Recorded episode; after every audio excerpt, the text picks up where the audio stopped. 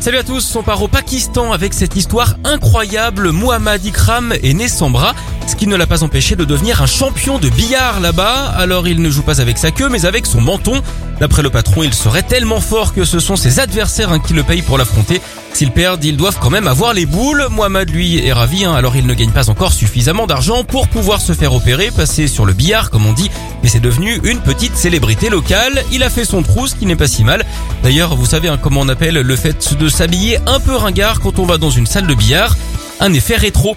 Allez, on termine la semaine avec cette stupeur aux Pays-Bas. Là-bas, on s'est rendu compte qu'un gynécologue aujourd'hui décédé avait utilisé sa propre semence pour des inséminations artificielles, à l'insu des parents évidemment. Il l'aurait fait au moins 17 fois entre 1981 et 1993, mais d'autres enfants pourraient être concernés. On se demande hein, évidemment comment il peut se permettre une telle chose. Sur une note un peu plus légère, vous connaissez sans doute la montée que redoutent le plus les gynécos à vélo, le col de l'utérus.